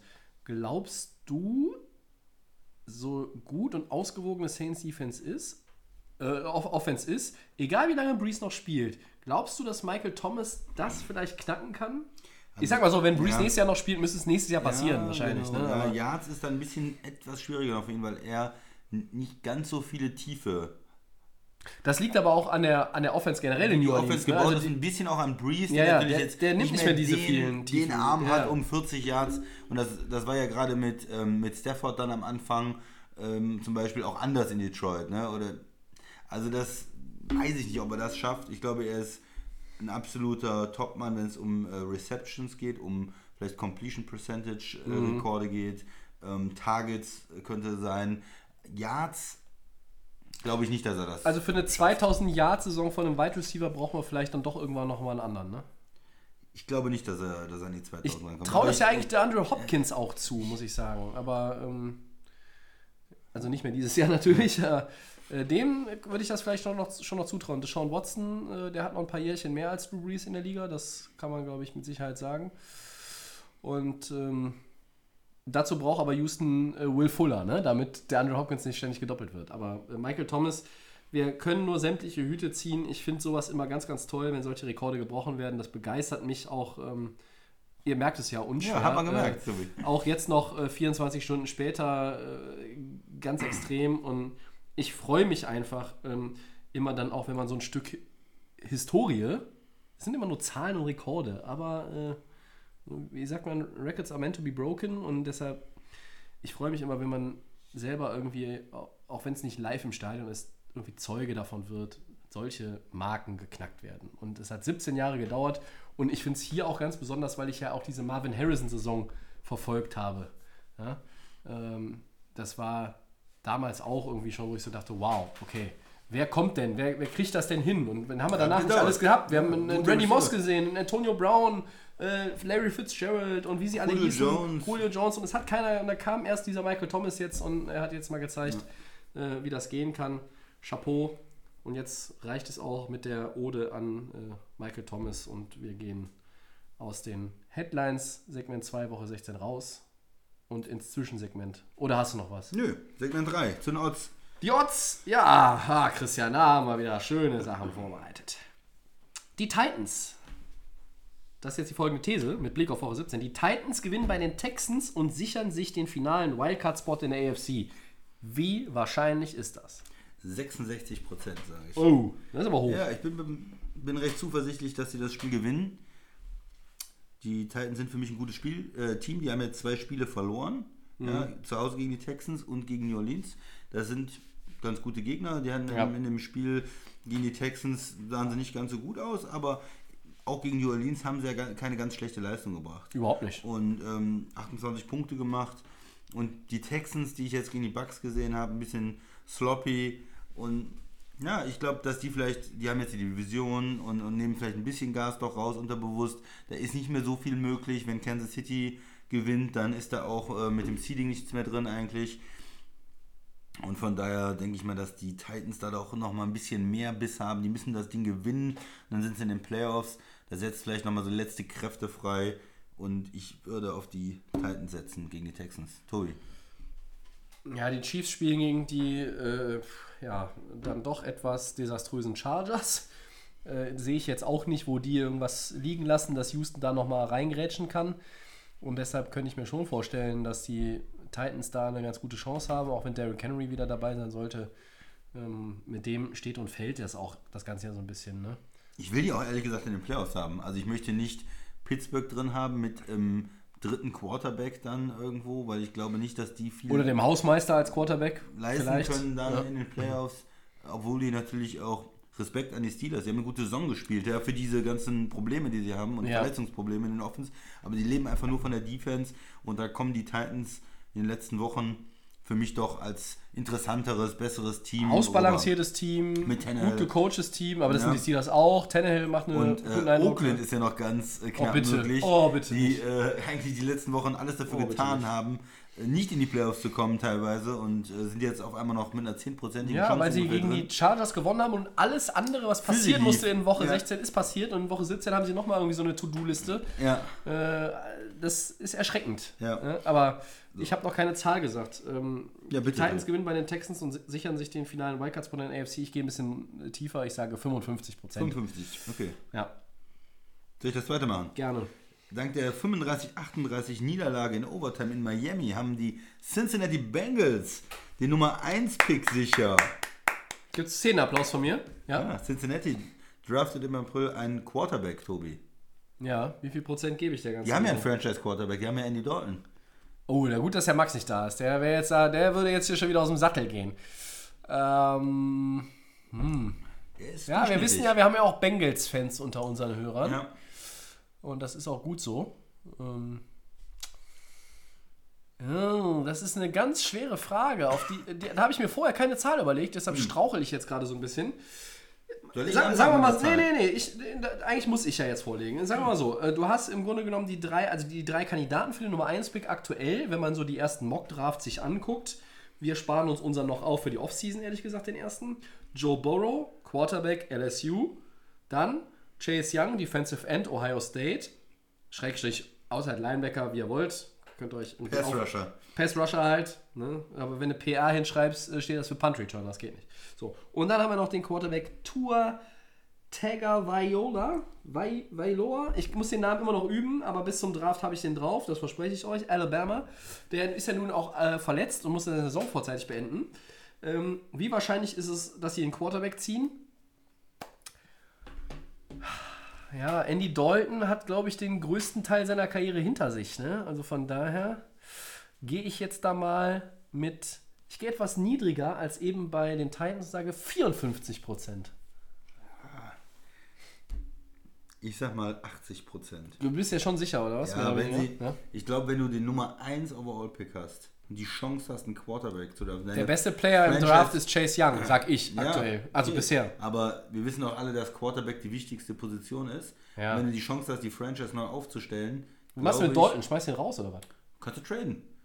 Wie Alex Smith, das ist ja, sag ich mal, so ein, so ein Typ. Für, die, für mich ist das Alex Smith, Andy Dalton, das sind so Quarterbacks, die, da kommen andere Teams und sagen, hör mal, wir haben gar keine Wo Option. tradest du den denn hin? Ja, was weiß ich, von mir ist nach Washington oder Um Gottes vielleicht die Rams brauchen noch einen Quarterback. Ähm, Was? Wir haben doch Blake Bortles. Der wird doch bestimmt der Starter nächstes Jahr. also da gibt's, oder, oder Jacksonville braucht noch einen Quarterback. Okay, nein, die. Da gibt es natürlich andere Leute. Alle, die du gerade genannt und, hast, brauchen keinen Quarterback. Und finanzielle Ver Verpflichtungen, dass das nicht passt, aber kann ich mir gerne nochmal Gedanken zu machen, wo er hingehen könnte. Aber Carolina das vielleicht. sind, sagen wir mal, äh, Die traden ihren auch. Quarterbacks, die okay sind, die schon ein bisschen älter Ja, sind ja. und du kriegst da normalerweise noch was für. Entweder als sehr, sehr guter Backup oder vielleicht als Starter oder als Übergangslösung. Vielleicht behältst du dort noch ein, ein Jahr und äh, Lässt den anderen lernen. lässt den anderen Ja, lernen dahinter. Aber ich glaube, wenn du die Nummer 1 Pick hast, in den letzten Jahren war es eigentlich immer ein Quarterback, weil es zu wertvoll ist, keinen zu nehmen. Und du hast die Chance, den auszusuchen. Ich, ich könnte jetzt auch mal hier schon Ja. die These in den Und Raum glaub, werfen. Cincinnati lässt sich, das, Traden sie den weg lässt sich das nicht für was ergehen. anderes. Für eine Menge Picks kann man sich auch vorstellen, aber wenn du jetzt ein, wirklich selber einen Topmann hast, Dalton ist halt auch nicht jemand, wenn du ihn jetzt wegtradest, den Picks, dass die Fanbase sagt, oh geil, wir haben jetzt zwei Defender noch gekriegt oder zwei Picks im nächsten Jahr. Äh, Ja gut, Zach, Zach Taylor muss in seinem zweiten Jahr auch irgendwo liefern und die Frage ist, äh, wer, also, ne, Ja. das ist ja so ein bisschen, man, man hat ja gesagt, der Mini-McVay, nenne ich ihn jetzt mal so ein bisschen lapidar und jetzt möchte ich sehen, wer passt denn bitte in dein System, Zach Taylor? Drafte den Quarterback, sprich Ja, mit dem GM ab, ja, drafte den und dann dann, zeig zeigst du mir bitte, was du wirklich kannst. nach oben das geht. ist es, ja. Ja. Also das ist jetzt eigentlich der entscheidende Punkt, deshalb bist du mit deinen 80 Prozent ja. äh, sicherlich jetzt auch nicht verkehrt unterwegs. Und unterm Strich ist es einfach diese Liga Quarterback dominiert im Draft und Und die 20% gebe gebe ich dann eher für einen Trade, als dass sie einen Defender nehmen. Ich glaube, dann wird eher der Ja, Pick das ist, ja, sehe ich, dass- ja, sehe ich ein, äh, sehe ich ein, sehe ich ein ein. anderes Team kommt und sagt, wir Ja. wollen, aber wir sind so überzeugt von einem der Quarterbacks, wir gehen nach ganz oben. Ich hätte gerne Max äh, Einschätzung jetzt gehört. Der ist ja ähm, sehr begeistert von Chase Young. Und ich übrigens auch. Ne? Also Ohio State, Buckeyes. Mal schauen. Wir, bis zum Draft haben wir noch eine Menge Zeit, eine Menge Football erstmal, gute- eine Menge Gute Wochen. Spieler. Nick Bosa ist auch so ein Spieler, ist ein super Spieler. Ja. Ist der Nummer 1 overall gegangen? Nee, zwei. Aber Genau. die hatten ja einen Quarterback. Ja, ja, aber ne, du siehst das, es ist dann, es ist doch immer ein Quarterback an Nummer 1. Ja, jetzt sage ich es auch. Die haben ja einen guten Quarterback. Keinen sehr guten Quarterback. Ne? Sonst sage ich immer, der, sage ich immer ein bisschen böse, Jimmy G ist Durchschnitt. Nein, die haben ja einen guten Quarterback. Deshalb war es ja für die Niners eigentlich. Also in jedem Mockdraft war ja klar, wenn. Äh, wer hatte den, äh, den ersten Pick? Ich habe es schon Arizona. vergessen. Arizona mit Kyler Murray. Ja. Äh, wenn, die, wenn die den nicht weggeben, äh, dann nehmen die Kyler Murray und dann nimmt äh, San Francisco Nick Bosa. Also da musste man wahrlich kein Prophet für sein. Und so ist es ja auch gekommen. Und ich bin wirklich gespannt, was Cincinnati damit macht. Äh, wie hieß es gestern so schön, als sie das Ding dann verloren hatten in Miami? Auch übrigens ein ganz wildes Spiel. Auch wieder schade, dass der Max nicht da ist. Max, du, du Mit- fehlst ja heute an allen Ecken und Enden. Äh, Mit Overtime, Ja, also Cincinnati äh, kommt Miami zurück. hatte das Spiel eigentlich schon 325 Mal gewonnen und dann Ja. ist das Spiel plötzlich in der Verlängerung. Und ähm, danach war klar, ich habe erste Tweets gelesen, äh, Cincinnati is officially on the clock. Ja, und jetzt könnt ihr euch überlegen bei den Bengals, was macht ihr damit? So, einen haben wir noch. Christian, Chandler Jones. Der steht bei 19 Quarterback-Sacks in diesem Jahr. Das hat mich überrascht. So, jetzt kommt meine These. Der Cardinals-Linebacker bricht gegen die Rams in Woche 6 17 den Rekord von Michael Strahan, Klammer auf, 22,56 aus dem Jahre 2001. Schöne Grüße an Brad Favre nochmal, by, by the way, Klammer zu. Wie viel Ja, Prozent? und, also er bräuchte ja dann äh, vier, um ihn zu brechen. Ja. Und irgendwo, ich hatte den gar nicht, also als sehr, sehr guten Spieler, ich hätte jetzt gesagt, er hat 15 Sacks, 14 Sacks die Saison bis jetzt. Und dann habe ich geguckt, er hat äh, vier gehabt im letzten Spiel äh, gegen, äh, Gegen Seattle. Seattle und ist damit von äh, 15 auf 19 gekommen. Also von daher, das war natürlich auch so ein, vielleicht so ein bisschen ein Ausreicher. Reißer auf der anderen Seite zeigt das, er kann vier Sacks in einem Spiel haben und könnte den Rekord äh, knacken. Ich Und Jared Goff wurde schon zweimal in dieser Saison Ja. vierfach gesackt. Aber man muss ja auch sagen, ähm, für die, die es vielleicht nicht wissen oder nie gesehen haben oder auch nicht im Kopf haben, weil äh, sie vielleicht sich noch nicht ganz so lange mit der NFL beschäftigen, der letzte, den Brad Favre abgegeben hat in dem Spiel damals gegen Strand, der der war ja geschenkt. Der war geschenkt. Die beiden verstehen sich ja privat auch gut. Also, nee, ähm, aber es, Aber ist, ja, es ist Zahl- nicht völlig ausgeschlossen. Es ist nicht ausgeschlossen. Ich glaube, es ist unter äh, 50 Prozent. Ähm, und ich gehe mal mit 20. Ja, ich, ich gehe tatsächlich. Äh, Noch niedriger als ich, 10? ich, ich sag nur 5%, Fünf, weil ich glaube, in dem Spiel wird jetzt nicht unbedingt alles forciert bei den Cardinals, um halt irgendwie dieses äh, kleine Stück im Geschichtsbuch jetzt äh, sich erstmal zu sichern für Chandler Jones, sondern beide Teams wollen nochmal einen ordentlichen Eindruck hinterlassen, gerade auch die Rams. Ähm, ich glaube, dass es für deren Ego auch nicht so unwichtig ist, vielleicht die Saison doch mit 9-7 zu beenden, anstatt mit 8-8. Die Cardinals haben äh, vielleicht nicht von, dem, von ihrem Record her, aber die haben für mich eine äh, durchaus ordentliche Saison gespielt. Da waren gute Ansätze. Äh, man, man hat ja auch viele junge Spieler im Team. Äh, mal abwarten, ob Larry Fitzgerald nochmal irgendwo sagt, ich tue mir den ganzen Kram nochmal an, ein Jahr. Aber Ja, das, das, der, der Impact, den, den Fitzy zum Beispiel auch hat, einfach auf die, auf die jungen Spieler, der ist ja nicht von der Hand zu weisen. Ne? Und keiner, keiner Murray, der war jetzt die letzten Wochen auch nicht mehr so bei 100% von der Physis her, aber der hat eigentlich auch einen ganz ordentlichen Eindruck hinterlassen. Und ich habe bei einigen Spielen, die ich von den Cardinals gesehen habe, auch den Eindruck gewonnen, äh, man sieht, in welche Richtung Cliff Kingsbury will.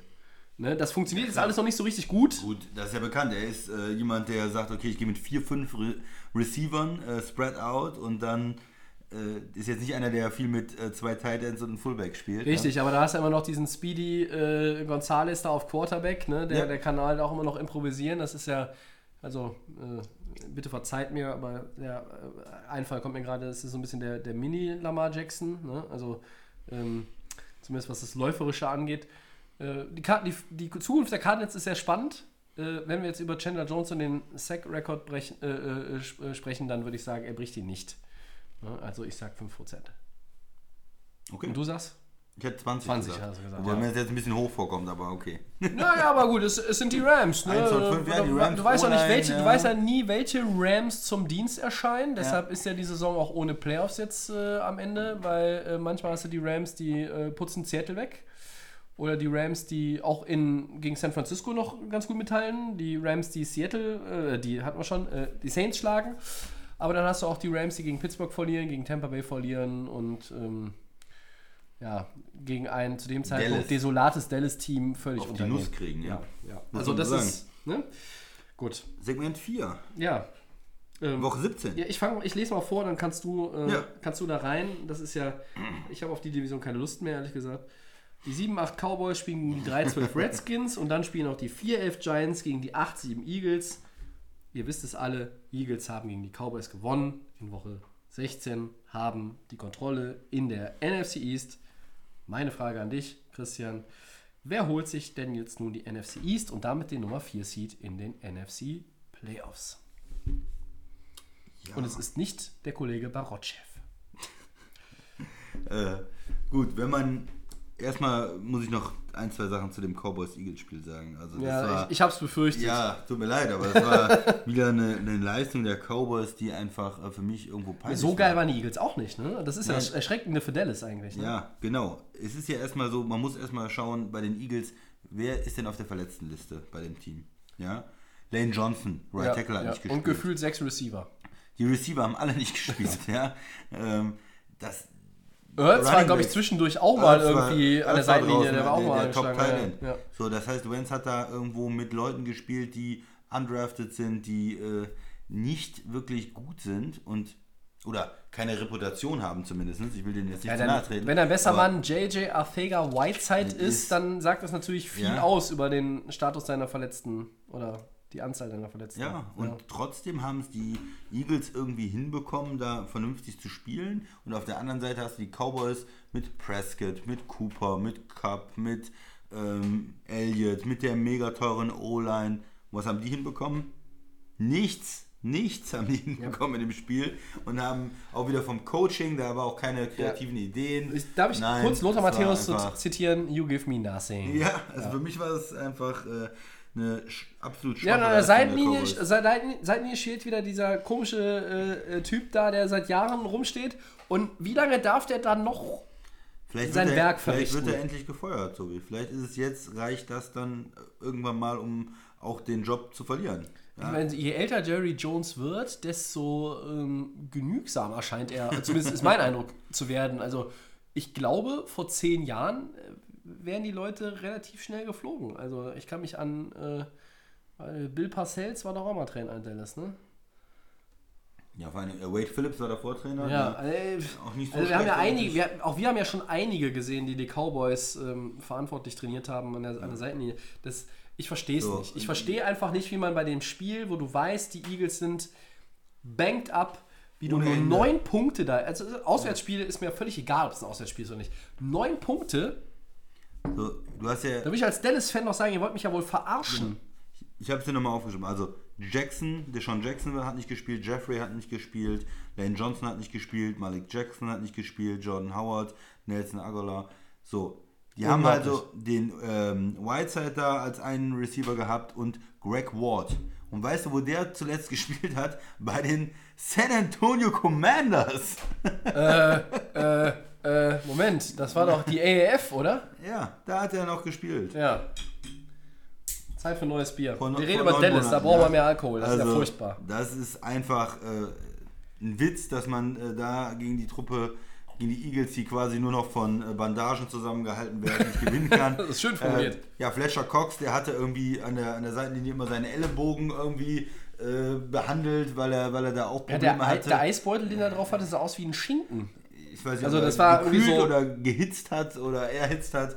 Also das äh, so und Dallas schafft es nicht. Nein, verlieren natürlich so ein wichtiges Spiel wieder und Philly hat jetzt alle Chancen, die Division zu gewinnen. Ja, ja, die spielen gegen die aber, Giants. Aber nein, äh, trotzdem würdest du jetzt Geld drauf setzen, dass äh, nicht Ja. irgendwie die Giants äh, das Spiel noch gewinnen. Die sind ja in den letzten Wochen nicht so schlecht Oh. und, und die Eagles sind verletzt und, und Washington spielt Washington spielt auch nicht so Auch schlecht. nicht so, ja, 3-12 sind die, die spielen dann gegen die Hier, Cowboys. hier, ist mein, hier ist mein Traum-Szenario für Woche 17. Die Cowboys verlieren und die Eagles verlieren auch und die Eagles gewinnen mit 8-8 die Division. Da kann ich nur sagen, Happy Birthday, äh, Merry Christmas und Happy New Year. Das wäre einfach für mich das i-Tüpfelchen auf der NFC East dieses Jahr, wenn die beide nochmal einen auf den Sack kriegen. Gegen Divisionsrivalen, die, du hast nicht unrecht, die beiden, die Giants und auch die Redskins, die spielen es zumindest mit Anstand zu Ende. Mit Anstand im Rahmen ihrer. Möglichkeiten. Auch diese Teams haben viele Verletzte. Rookie Quarterbacks. Ne? Haben Rookie Quarterbacks. Dwayne Haskins ist übrigens äh, out. Das heißt, wir werden Case Keenum in Case dem Keenum Spiel sehen. ja. Macht die Sache für Philadelphia in meinen Augen nicht leichter. Äh, nee, Keenum spielt gegen die Cowboys. Äh, für die Cowboys nicht leichter, Entschuldigung, ja. ja. Und bei den Giants ähm, werden wir, äh, wenn Saquon Barkley nochmal so eine ähnliche Performance hinlegt wie jetzt zuletzt äh, gegen die Redskins, dann müssen die Eagles da auch nochmal äh, ähm, ein bisschen, bisschen äh, anziehen, das Tempo. Ich bin echt gespannt, aber ich kann es mir, ich habe ja schon als einziger, glaube ich, darauf getippt, dass Philadelphia das Spiel Ja, gewinnt. du hast recht gehabt. Ja. Und ich kann es mir nicht vorstellen, dass Philadelphia Nein. das Ding noch wegwirft. Genau, ich glaube, also Dafür sind sie bei allen Verletzungen auch zu erfahren. Die sind auch zu abgezockt. Gut Und gecoacht. man muss ja auch mal hier irgendwie eine kleine Lanze für Carson Wentz brechen. Der spielt natürlich keine überragende Saison. Ähm, der spielt eher so eine, also so eine Saison, wo man denkt, ja, äh, war ganz nett, aber hätte mehr sein können. Wir haben es noch mehr erwartet. Aber das ha- hat natürlich auch mit dem verfügbaren Personal ein Stück weit zu tun. Und man muss hier jetzt einfach mal konstatieren, Carson Wentz, Respekt. Er hat das kontrolliert gegen die Cowboys im, im, im Rahmen der Möglichkeiten. Und, und das musst du auch dann erstmal so machen. Und deshalb kann ich mir nicht vorstellen, dass Doug Peterson als Head Coach und Carson Wentz als Quarterback da irgendwo jetzt gegen die Giants nochmal straucheln. Und selbst wenn, den Cowboys traue ich auch zu, gegen Washington zu verlieren. Die mit Case Keenum spielen, die spielen gegen die Cowboys. So, so ist es richtig. Oder, also glaubst Nein, du noch an nein. Dallas? Jetzt? ich sag mal, ich, in dieser Division kann ich mir alles vorstellen. Aber jetzt nicht Aber die Eagles sind jetzt natürlich Favorit, die haben das Spiel gewonnen, die sind jetzt in der, in der, in der Führung und sollten eigentlich auch die Division gewinnen. Dann gehen wir einen weiter. Ähm, Ja. Aufgrund der, der thematischen Anordnung müssen wir jetzt quasi das letzte Spiel der Regular Season vorziehen in, unserer, äh, in unserem Ablauf. Äh, wir, wir werden gleich erklären, warum. Die 11-4 Seahawks spielen gegen die 12-3 Niners. Christian, kommt Seattle nach der 13-27 Niederlage gegen die Cardinals? Muss ich auch noch mal kurz an den Kopf packen. Ja. Kommen die noch einmal zurück und schnappen sich doch noch die NFC West oder machen die Niners das Ding zu? Und dann auch den Nummer 1 Seed übrigens. So, also erstmal, die haben das Spiel verloren. Die haben das Spiel zu Hause, das war in Seattle, ne? Mhm. Ja. verloren. Und das war für mich absolut überraschend, weil das war so ein Spiel wie letztens auch Atlanta gegen die 49ers, wo man eigentlich sagt, ja gut, komm, das nehmen die mit der Mütze mit. So, und äh, in dem Fall auch nochmal ein Kompliment mal an die Packers. Da haben wir viel äh, negativ oder ich ja auch kritisch äh, darüber gesprochen, aber die haben diese leichten Spiele gegen New York und Washington und so weiter Alle gewonnen. alle mitgenommen Alle gewonnen. Ja. auch eine gewisse äh, Qualität, weil du darfst eben nicht darüber hinweg gucken, vielleicht schon zu den 49ers zum nächsten Matchup schon sagen, okay, gut, Arizona nehmen wir mit, Atlanta nehmen wir mit, sondern du musst bei jedem Spiel in der NFL absolut konzentriert bleiben. Das hat Seattle irgendwo nicht geschafft. Die haben äh, so ein Spiel verloren. Das ist ähm, mit 14 Punkten und ein extrem wichtiges Spiel eigentlich gewesen für die, für die Playoffs. ja. Weil so sind sie jetzt unter Zugzwang. Sie können sich die äh, Division holen, ja, äh, gegen die 49ers, Ja. keine Frage. Aber es geht ja auch insgesamt ums Seeding. Es geht ja gegen New Orleans, auch gegen Green Bay. Und ähm, dann kriegst du halt kein Nummer 1 Seed, wenn du so ein Spiel verlierst. Also das war schon extrem bitter. Und was noch viel bitterer war, noch bitterer als eine 14-Punkt-Niederlage gegen Arizona, waren die Verletzten, die Ja. die Seahawks auch noch zu beklagen haben. Ähm, Brown, der Left Tackle, ist out erstmal. Äh, Richtig. äh, der Running Back. Der fehlt wohl zwei Wochen Ja. mindestens. Ja. Da sind ja jetzt gerade die wichtigen Spiele. Die Running Backs, Running Back. CJ Prosize, Chris Carson, Rashad Penny ist schon auf der Injured Reserve. Out, Ja, out, out. Dafür wollen sie jetzt äh, Marshall Lynch Ja. Beast Mode. Beast Mode. Der natürlich Das, das in, scheint äh, ja in trockenen Tüchern zu sein, äh, wenn wir uns jetzt mal hier so ne, durch die. Geht natürlich Social Seattle, Medias wühlen. allen Seattle-Fans das Herz auf, weil das ist ja ein Spieler, den, Ja. den sie auch lieben. Ja, die auch- alle der, der, Seattle-Fans der lieben. Absatz von Skittles im Supermarkt im Großraum Seattle, Washington wird sich dramatisch wieder nach oben entwickeln. Ja, also ich denke mal, in so einem Playoff-Spiel jetzt dann in zwei Wochen äh, drei, vier, fünf Tüten sind drin an der Seitenlinie. Ja, und wenn man jetzt auch noch überlegt, es könnte vielleicht gegen New Orleans äh, ein Playoff-Spiel Ja, da war ja mal was. geben. Beast Mode 2.0. Da war ja mal was. Earthquake. Aber in der ersten Runde treffen die eher nicht aufeinander. Weil Seattle, wenn sie die 5 bleiben, spielen sie gegen die 4. Das ist der Ja. starke NFC East-Sieger. Ja. Aber vielleicht in Runde 2, man weiß es Ähm, Möglich, nicht. was- das ist möglich, das ist möglich, ja, ja. Ähm, also äh, ich muss, muss nochmal muss noch mal da einhaken. Ja, ich, ich war äh, jetzt die letzten Wochen, ähm, hat mich so ein bisschen insgesamt in der NFC äh, äh, verwundert. Die, die Niners hatten dieses Spiel gegen Atlanta, die Seahawks hatten jetzt dieses Spiel gegen die Cardinals. Das zeigt einfach auf der einen Seite wieder nur, du kannst in der NFL nicht mal irgendwie mit halber Kraft, das geht nicht. Egal gegen wen du spielst, selbst gegen ein Team von ganz unten, das geht einfach nicht. Du musst immer auf Zack sein, du musst immer dein A-Game bringen ähm, im Rahmen deiner Möglichkeiten, auch wenn du Verletzte hast oder was auch immer für, für, für Problemchen gerade. Du musst dein A-Game bringen. Und das haben sie nicht geschafft.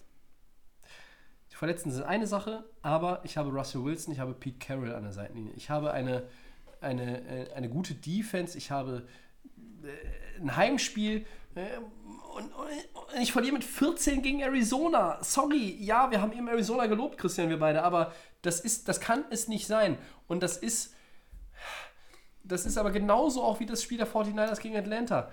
Es gibt immer mal Ausrutscher. Aber in der Phase, in der wir uns jetzt befinden, sind die natürlich viel, viel teurer. Und ich bin richtig gespannt auf die Reaktion der Seahawks. Die sind das erfahrenere Team gegenüber San Francisco. Und sie spielen, wenn ich das richtig auf dem Schirm habe, zu Hause. Sie haben ja bei den 49ers Ja, ja, gewonnen, das erste Duell. Ne? Ja. Aber der, das Momentum nach der Woche 16, die Niners haben wieder ein knappes Spiel gewonnen, diesmal gegen die Rams, Ja. die sich die nicht freiwillig sich äh, äh, gebückt haben und gesagt haben, Nee. ah nee, äh, wir kommen nicht mehr rein, wir geben äh, quasi auf. Die hatten ja noch die die haben doch mal alles, alles reinge, reingehauen, was sie hatten. Das hat nicht gereicht, aber die Rams haben die Saison ja jetzt nicht in San Francisco in Woche 16 verloren. Anderes Thema. Ähm, ich verweise jetzt schon mal auf einmal durch die Liga und zurück. Und die Niners haben dieses Spiel gewonnen und die haben auch gegen die Saints gewonnen, dieses knappe Ding. Und, und das macht natürlich auch was mit dem Selbstvertrauen in San Francisco. Ne? So, wir können ja. die knappen Spiele gewinnen. Ja, wir haben das Atlanta-Spiel gehabt, okay. Aber wir gewinnen gegen gute Teams oder mittelmäßige Teams wie die Rams. äh, diese knappen Spiele. Und das, das gibt so nochmal so einen Boost. Und das Momentum ist, nicht nur wegen des Records, sondern auch einfach wegen der Performance in der äh, vergangenen Woche, ist auf Seiten der Niners. Und deshalb sind sie für mich in dem Matchup der Favorit. Andererseits, Seattle, wenn jemand, es gibt nicht viele Coaches, denen ich zutraue, nochmal irgendwo äh, eins aus dem Ärmel zu zaubern, einen Ass oder einen anderen Trumpf äh, gegen Kyle Shanahan, wenn es nicht Pete Carroll ist. Und Russell Wilson äh, ist noch da. Und ob jetzt Marshall Lynch in dem Spiel spielt oder nicht, dann, ja, keine Ahnung, nimm den Hausmeister und stell ihn als Running Back auf. Ähm, äh, Russell Wilson kann ich auch äh, irgendwie zusammen mit Tyler Lockett und irgendwie ein, zwei anderen Receivern, der kann ich auch schlagen. Ja, ohne große Running Backs. Und das ist ein unheimlich interessantes Spiel. Ähm, die NFL hat das jetzt nach hinten geschoben, ne? Ja, auf das Primetime. Äh, Primetime, Primetime Game Slot, Late Game, ja. ähm, äh, das wiederum den Vorteil hat, das können wir am nächsten Montag besprechen, weil es ja Sonntag schon ist. Es gibt kein Monday Night Game Ja. Woche 17. Die meisten von euch werden das wissen. Ich bin da sehr gespannt. Ich traue beiden Mannschaften den Sieg zu. Der Favorit ist für mich irgendwo ein bisschen äh, San Francisco. Man muss sich mal überlegen, Seattle, die haben ja Jahre auch von dieser unheimlichen Heimstärke gelebt. Dieser Begeisterung der Fans und boah, wir sind, äh, waren ähm, jahrelang ungeschlagen zu Hause oder was heißt jahrelang, aber eine Saison auch ungeschlagen zu Hause und haben dann mal ein Spiel vielleicht zu Hause abgegeben. Die haben die Saison schon drei Spiele zu Hause abgegeben. Die haben äh, gegen New Orleans zu Hause Die haben verloren. nur einmal auswärts die haben verloren. Gegen Baltimore zu Hause verloren und die haben jetzt gegen Arizona zu Hause verloren. Und wenn du gegen ähm, Die haben doch einmal auswärts verloren. Weißt du gegen wen? Bei den Rams wahrscheinlich. Ja, so ist es. Aber wenn die jetzt äh, gegen die 49ers auch verlieren, dann bist du zu Hause nur 4-4. Ja. Und das ist natürlich schon. das erschreckt auch das keinen mehr. Irgendwie schon, Aber du spielst ja sowieso nicht zu Hause. Nein, du spielst dann auswärts, aber das ist ja auch was, was du den Fans eigentlich äh, ja nicht zumuten willst. Und du willst ja nicht, dass du so aus meiner Saison rausgehst. Das sagen wir aber auch bei mit- Kansas City, Christian. mit- Ne? Die mit- waren jetzt auch in Arrowhead nicht mehr so ja, gut. aber mit zwei Niederlagen äh, zu Hause die Saison zu schließen, wäre schon echt irgendwo Ja. bitter äh, für Seattle. Und dann irgendwo auswärts anzutreten in der äh, Wildcard, wenn du vor dieser Woche noch in der Nummer 1 Seed warst und eigentlich dich auf eine Bye-Week und eine Home, ein Heimspiel äh, gefreut hast. Ne? Also das, äh, Ja, Ja. das kann eigentlich nicht sein. Das, du musst das Spiel gegen Arizona gewinnen und dann bist du, äh, ko kontrollierst du das Playoff-Picture in, der, in der NFC. Jetzt kontrollieren es die Niners. ja. Äh, kurzes Update noch von äh, äh, gesagt. Kollegen Ian Rappaport. Äh, also es geht nur noch um ein Treffen mit äh, Pete Carroll und einem Physical. Äh, he's on his way now. Der letzte Satz ist sogar irgendwie für meine Begriffe doppeldeutig. Äh, on his way, um irgendwie durch ein paar Abwehrreihen zu laufen. Ich, ich, ich zeichne jetzt ein Szenario für das Spiel am Sonntag. Marshall Lynch spielt am Sonntag schon. Es ist ja heute erst Montag. Das, das kann schnell gehen. Ja? Und selbst wenn er ein paar Pfund zugelegt hat, der Kollege, macht es, die, macht es für die Defender die Aufgabe nicht einfacher, den zu Boden zu bringen. Seattle könnte das Spiel gewinnen mit 150 Rushing Yards von Marshall Lynch. Man stellt, Entschuldigung, aber man stellt es sich nur mal vor. Es ist ja nicht völlig abwegig. Ja, und die 49ers Egal, wie lange der draußen Die haben ja einige Verletzungen in der Defense, Ja, ja. gerade in der Line. Ja. Das war ja die große Stärke. Die hatten ja sieben Leute, die sie da rotieren konnten. Vier First-Round-Picks in der Line und so. Wir haben über all diese Stärken auch der 49ers gesprochen. Und das ist jetzt im Moment ein bisschen, ein bisschen weniger der Fall. Also ähm, Nick Bosa, wir hatten ihn ja angesprochen, der spielt dann halt nicht 65 oder 70 Prozent der Snaps und ist frisch und kann 100 Prozent äh, geben, sondern der spielt dann auf einmal 95 Prozent der Snaps und ist dann vielleicht auch mal ein bisschen müde oder ne, es ist bei gerade bei Pass Rushern oder Defensive Linemen auch wichtig, dass man die rotieren kann, dass man die auch mit denen auch mal eine Pause geben kann. Und Ja, das den stimmt, 49ers aber, aber auf der anderen Seite, ja, ne? aber auf der anderen Seite muss man auch sagen, ähm, ich finde immer dieses Thema äh, Load Management oder wie sie das dann nennen, das geht mir ein bisschen auf den Sack, ehrlich gesagt. Also, äh, das war ja ein Thema bei, äh, bei Gurley und den Rams. Das ist dann auch bei, bei anderen, auch bei Defendern irgendwo ein Thema. Leute, Nee, aber das ist, äh, Gurley ist was anderes, der ist immer verletzt dann, der hat ja chronische Knieprobleme, das ist noch... Von den Knieproblemen habe ich dies Jahr nichts gesehen, ehrlich gesagt. Äh, aber ja, das war jetzt nur ein Beispiel. Ja, ne? Es gibt ja ganz viele Beispiele. Ich habe es auch zu dir gesagt, ähm, bei Camara haben sie das auch gemacht, die Saints, Mhm. obwohl eigentlich keiner darüber redet, weil der mit Latavius Murray einen, Backup Ja, auch hatte, was gemacht, ne? der natürlich richtig gut war. Camara war ja auch sogar verletzt äh, zwischendurch. Aber ich glaube, das ist zum Beispiel ein Running Back, der richtig heiß in die Playoffs gehen kann. Und mir wird immer so ein bisschen zu viel von den Coaches in letzter Zeit darüber diskutiert oder philosophiert, ah, wo nehmen wir den raus und ein bisschen reduzieren und so. Ja, ich sehe auch die andere Seite. Man, man kann nicht einfach blind her, daherkommen und sagen, es sind ja nur 16 Spiele, äh, Vollgas die ganze Zeit. Wahnsinn, Es ist, äh, was die, die die Belastung ist schon extrem hoch, das stimmt schon. Aber ich finde, ähm, hier und da mal ein bisschen dosieren, aber was mit einigen Leuten gemacht wird, äh, um, um da irgendwo die Belastungssteuerung irgendwo zu haben, das ist einfach zu viel. Und das ist dann nicht gut. Und eigentlich machen die, nein, das ist ja sogar richtig mit, mit, mit Nick Bosa. Also lass ihn spielen. Ich meine, er ist in seinem ersten Jahr. Der, der Mann ist frisch, der ist heiß. Ja? Das ist ein Rookie. Ein Rookie muss sich beweisen, bis das erste Jahr zu Ende ist.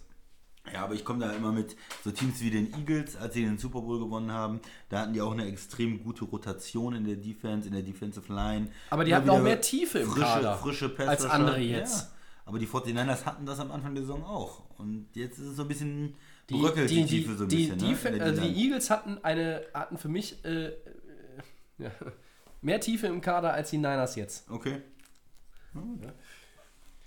Aber die Niners kontrollieren das ganze Ding. Ja? Aber, und jetzt kommt das Szenario, wenn, das da spielt natürlich mit rein, dass sie von den Niners gegen Seattle verlieren sollten. Die 15 Panthers spielen ja gegen die 12-3 Saints, Christian. Kann sich New Orleans mit ein wenig Hilfe der anderen vielleicht sogar noch die Nummer 1 Seed in der NFC sichern? Äh, Das geht noch, ja klar. Da Aber, aber auch, du erzählst mal, was erstmal dafür nötig ist Da vielleicht. kommt es auch auf das äh, Vikings-Packers-Game an. Und sonst im Zweifel auf Packers gegen die ganz starken Lions, Lions, ja, also. die gefühlt seit äh, 1419 nicht mehr Ja, gewonnen haben. Genau. Ja. Wenn man jetzt mal davon ausgeht, dass sie das Spiel bei denen ist auswärts, ist nicht, Ja. nicht mit der Mütze, aber die Lions spielen ohne Stafford, ohne ähm, verschiedene andere Leute schon, die sie jetzt nicht unbedingt nochmal wiederbringen. Ja. Ähm, das ist ein Spiel, was du gewinnen musst, wenn du Nummer 1 Seed äh, werden möchtest. Aber klar, bei den Vikings ist es sehr, sehr schwer. Wir wissen jetzt das Ergebnis noch nicht, ist jetzt äh, in ein paar Stunden. Wenn die Packers das verlieren sollten und dann die 49ers bei den Seahawks verlieren, dann ist New Orleans wirklich der Nummer 1 Seed mit einem Sieg gegen, Pan gegen die Panthers.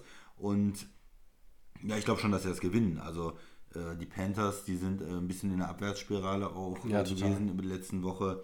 Und So nett, Ja. das ist aber noch nett ausgedrückt. Ja, Ein bisschen in der Abwärtsspirale. ganz ehrlich, wo sollen die noch groß dagegen Ja, die Also, Klospülung betätigt und die sind richtig mitgerissen worden im Strudel. Ja. Da ging nichts mehr. Aber na, äh, gleichermaßen, äh, wir müssen hier immer über dieses Packers-Vikings-Spiel hinweg Philosophieren, diskutieren. ja. Das ist ja ein bisschen schwierig. Die Packers könnten am Ende ja auch noch ganz oben landen. Genau. Wenn Und zum Beispiel die Panthers, äh, nee, die haben ja sowieso gegen New Orleans den, den Tiebreaker. Die haben den Tiebreaker, und, ja. und die könnten am Ende, so- die bräuchten am Ende ja sogar in Anführungszeichen nur diese zwei Siege und den äh, Loss der Niners gegen die äh, Seahawks. Exakt, genau. Wenn die 49ers bei den Seahawks verlieren, dann sind beide da ähm, 12-4 am Ende. Ich habe noch eine andere Frage. äh, Kann Dallas noch den Nummer 1 Seed bekommen? Nein. Ja, Gott sei Dank. Philly auch nicht mehr. Dann ging das noch. Und die Vikings auch nicht mehr. Also da ist noch eine Menge Bewegung drin Ja. einfach. Ja, aber also ich, ich, für, für, für die Saints haben wir ja schon oft gesagt, ist es natürlich auch, äh, jeder nimmt das gerne mit, ne? Nummer 1 Seed und alles äh, bis zum Super Bowl zu Hause Ja, zu spielen. ja. Für New Orleans ist natürlich schon, das ist ein Team, für, für das es schon wichtig wäre. Ich glaube für Green Bay auch, weil, Ist auch nice. Weil, nicht in weil New Orleans spielen im kalten so. Wisconsin spielen, das Ja. ist für Dome-Teams oder auch California-Teams, äh, Ja. ist es unbequem. Ich glaube, dass also Philadelphia und Seattle wären die einzigen, die in Lambeau Field sich einigermaßen von den äußeren Bedingungen wohlfühlen würden, wenn sie nach Green Bay müssten. Philly hatte auch schon gewonnen diese Saison. Ja, bei den Saints und bei den 49ers sehe ich da ehrlich gesagt große Probleme. Äh, und bei den Vikings, wenn es in den Playoffs nochmal zu dem Matchup kommt, dann auch, weil da ist auch mal, noch mal eine andere Atmosphäre. Aber wir reden hier über ganz, ganz viele mögliche Konstellationen. Es gilt ja einfach mal für uns auch leider hier äh, abzuwarten. Das ist ein bisschen, bisschen Kaffeesatz lesen, aber das macht ja auch Spaß äh, an, an, an der Stelle. Ich glaube nicht, dass New Orleans es am Ende äh, irgendwie hinbekommt, weil ich glaube, am Ende äh, führen die Playoffs durch Kalifornien. In der Du NFC. glaubst, also San Francisco gewinnt in ja, ich, Seattle und die ich, Sache ist ich durch, glaube schon. ja? Seattle hat, hat sich so ein bisschen jetzt aus meinem, äh, aus meinem Feld äh, rausmanövriert mit diesem Spiel gegen Arizona. Das ist, das tut mir echt leid. Ähm, natürlich, also für mich als Rams-Fan ist es ja unheimlich schwer, Seahawks und, und 49ers und ähm, ich hatte eigentlich auch bis zum vergangenen Wochenende den Seahawks mehr zugetraut für die Playoffs als den, als den Niners. Sie hatten den Driver Seat, die hatten eigentlich die Kontrolle, haben wir eben schon gesagt, über das Playoff-Picture der NFC, jetzt haben sie nicht mehr. Sie können sie sich zurückholen. Und wenn die Seahawks ja nochmal einzieht werden, das ist zwar ganz schön für Seattle, aber du hast ja gesagt, das wird die anderen jetzt nicht mega erschrecken. Ja. Ne? Weil du Und, kannst äh, da gewinnen, das haben wir ja schon gesehen. Genau, und es ist halt die Frage, ob sie das überhaupt noch hinkriegen. Ne? Also äh, die, die, Schwer, schwer. Wenn die Saints und Green Bay nicht verlieren, dann äh, ist das jetzt weg. Die Ja. haben jetzt nicht mehr, die kontrollieren ihr Schicksal jetzt nicht mehr. Ne? Die müssen vielleicht als drei dann auch als Divisionssieger. Ich freue ich freu mich auf Episode 107, wenn wir hier über den Nummer 1 Seed Green Bay Packers sprechen und äh, Mr. Understatement hier rechts von mir, Ja. der sagt dann, ja, Ah, hm, schwierig. ja, ja, hm, so eine Bye-Week ist vielleicht doch gar nicht so gut. Was hast du denn nächste Woche auf Lager? Ja. Nee, Also Die, die 49ers sind, sind schon ein richtig ausgeglichenes Team einfach auch. aber man muss jetzt in, insgesamt auch sagen, bei beiden Teams, ähm, Niners und Seahawks, beide haben Verletzte. Ähm, Die Niners vielleicht jetzt wieder so langsam etwas weniger als, als die Seahawks. Äh, ich weiß jetzt auch nicht, ob der Impact von Marshawn Lynch wirklich. Ja. Wie lange war der Kollege raus? Sollte. Zwei, zwei Saisons jetzt sogar? Sollte- ja, ne? sollte Zwei. nicht sein. Ja, also das ist schon. Aber es ist eine nette, eine, eine nette Geschichte. Vielleicht hilft er ihnen auch zu einem gewissen Prozentsatz. Aber es wird unheimlich schwer. Und die Verletzten, ähm, also insgesamt sehe ich ja nach wie vor so ein bisschen die äh, jetzt die Niners und auch die Saints so als die beiden Top-Favoriten in der NFC. Aber nächste Woche reden wir hier über was völlig anderes. Wer weiß das schon. Hast du noch was? Nö, wir können zu den Four- Downs kommen. Ja, dann äh, leg du mal los. Wird die Chiefs Defense, wir hatten es kurz angedeutet, seit Woche 11 nur 9,6 Punkte zum X-Faktor für Kansas City in den Playoffs, Tobi. Ja. Ja, ja und ja. Äh, du hast Mahomes, du hast eine tolle Offense. Äh, du hast äh, vielleicht jetzt keinen Go-To-Running Back, kein, kein Superstar-Running Back, aber du hast einen der besseren Titans der Liga, der sehr, sehr sichere Hände hat. Du hast Tyreek Hill, Personal Issues mal beiseite gelassen. Er darf spielen, er spielt, er spielt gut. Ähm, einen sehr, sehr guten, gefährlichen Wide Receiver. Mahomes ist der reigning MVP, wir haben es gesagt. Und jetzt kommt diese Defense da um die Ecke von den Kansas City Chiefs. Da habe ich doch noch mal irgendwie was rausgekramt. Ähm, das ist ja äh, die letzten fünf Spiele, Christian. 9,6 Punkte im Schnitt. 13 Red Zone Trips der Gegner in dieser Zeit. Davon sind nur drei zu einem Touchdown geworden. Sie haben bei 62 Third Down Versuchen nur 20 Conversions zugelassen. 9 Turnover und Back-to-Back Games mit drei Punkten zugelassen. Das sind beeindruckende Zahlen, die hätten wir in der ersten Saisonhälfte, naja, fast jeder Franchise zugeordnet, aber nicht den Chiefs. Und Kansas City macht mit der Defense jetzt ja richtig Alarm. Also, für mich, möglicher X-Faktor. Deshalb, das habe ich ja vorhin schon mal gesagt, deshalb ist es für mich so äh, der große Herausforderer für Baltimore sogar. Ja, da ist was zusammengewachsen im Moment bei der Chiefs Defense. Mhm. Woran haben ja liegt vor das der, denn? Vor der Saison gesagt, ähm, ja gut, du hast ja sehr viel neues Personal einfach reingebracht. Du hast ja eigentlich gesagt, okay, die Defense ist Schrott, wir Ja, bringen ja. einen neuen Defensive Coordinator, wir schmeißen mehr oder weniger alle raus, wir holen neue Leute.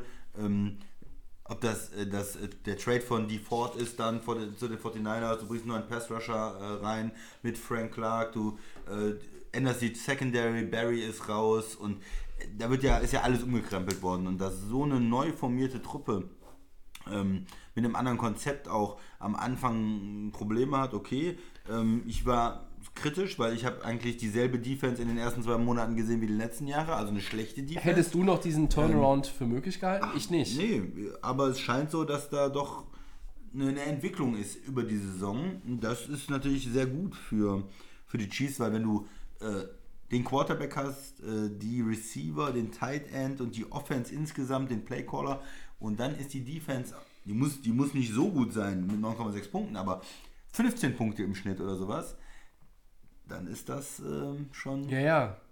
sehr gut für die Playoffs. Und also das werden, also die drei Teams in der AFC, die alten Hasen aus New England, mit der Mega Defense und Tom Brady, Patrick Mahomes und eine sehr gute Defense, im Moment zumindest in Kansas City, mit explosiven Leuten dazu und Baltimore, die eine überragende Saison spielen. Das sind für mich so die drei Mannschaften, die da irgendwo gegeneinander treffen am Ende. Zwei von den dreien sehe ich auch im Championship Game.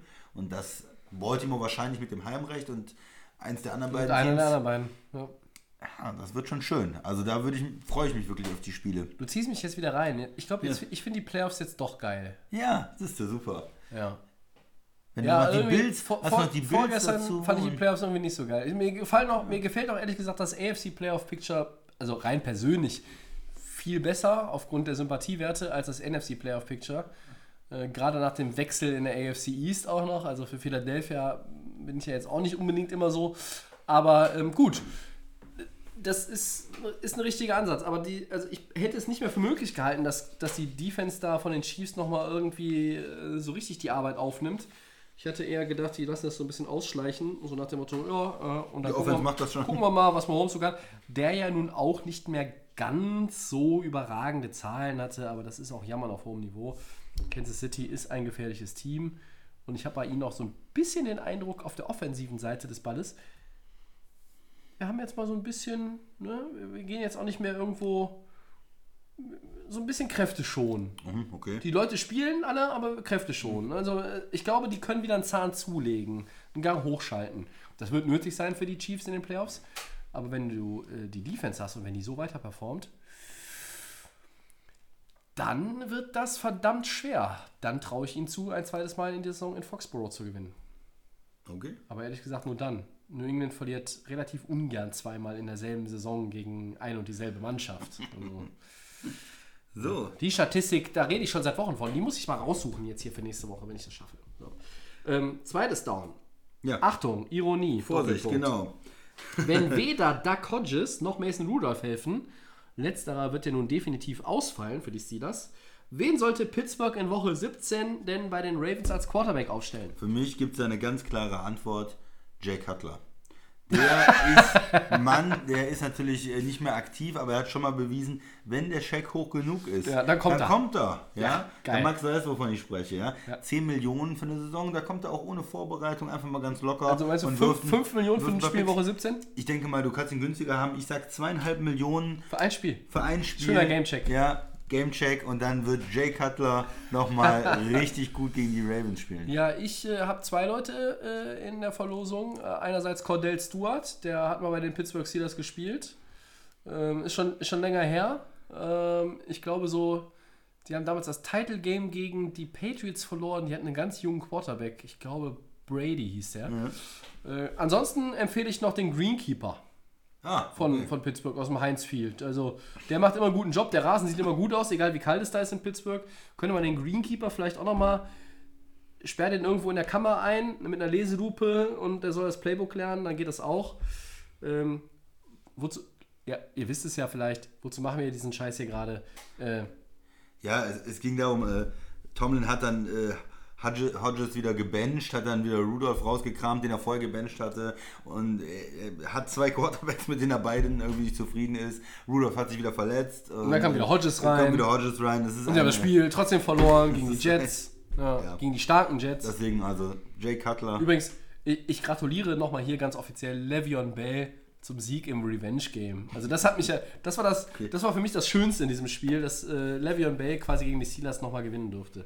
Ne? Aber ansonsten war das auch ein Spiel, Christian, ähm, hat uns, wie soll ich das nice ausdrücken? Es hat uns relativ äh, wenig begeistert. Kalt gelassen. Ja. Drittes Down. Game Pick. Sunday Night. Seahawks 49ers. Das Nein, Spiel. Niners, ich habe es ja die ganze Zeit schon erzählt. Ja. Komm, dann gehe ich mit den Seahawks zu Hause. Ich sag, die verlieren nicht zwei in Folge. Die gehen nicht 4-4 zu Hause. Irgendwie schafft es Russell Wilson da, das Spiel Ich, zu gewinnen. ich würde mir wünschen, dass du recht hast, weil ich dann immer noch der äh, Hoffnung bin, dass die Saints oder die äh, Packers sich die Nummer 1 Seed äh, krallen. Und, und das wäre für mich nochmal so ein bisschen äh, ein, ein kleines, dann nächste Woche äh, nach weihnachtliches Geschenk. Einen haben wir noch. Äh, das sind äh, beim vierten Down die Delay of Game Weihnachtsgrüße. Nein, wir haben nicht Tonnen von Weihnachtsgrüßen bekommen, sondern wir nehmen uns jetzt nochmal vor der Verabschiedung Zeit, einfach ein paar Weihnachtsgrüße ähm, loszuwerden.